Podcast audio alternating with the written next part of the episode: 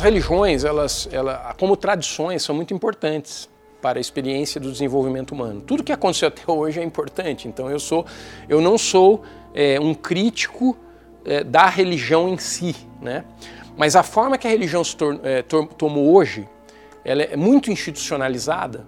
Ela, ela, não é, ela não é a religião mais como um centro de busca de iluminação, mas ela acabou sendo um centro, é, eu diria, de referência doutrinária, né? E que é, nessas doutrinas você vê também uma estrutura hierárquica. Né? Sempre tem aí alguém que é responsável pela conexão entre o homem e Deus. Né?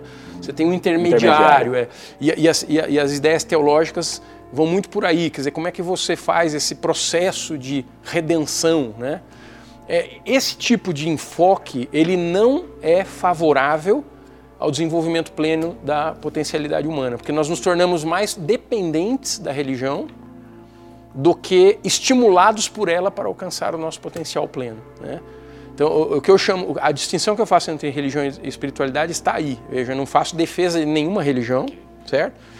É, mas o, o que eu estou preocupado aqui não é em defender ou atacar religiões mas é em ajudar as pessoas a entender que o potencial espiritual está nos esperando.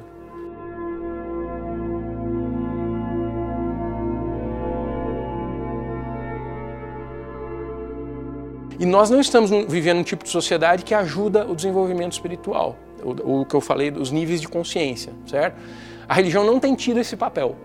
Eu posso afirmar isso no livro, eu coloco, sei que isso é polêmico, mas não tem tido esse papel. Ah, mas alguns indivíduos dentro da religião sempre tiveram. É verdade.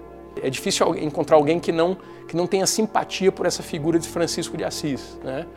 Mas veja, foi um indivíduo que inclusive teve que sair do contexto é, institucional. Ele não funcionou dentro da instituição, ele foi para fora da instituição para viver uma espiritualidade plena, muito intensa, inclusive.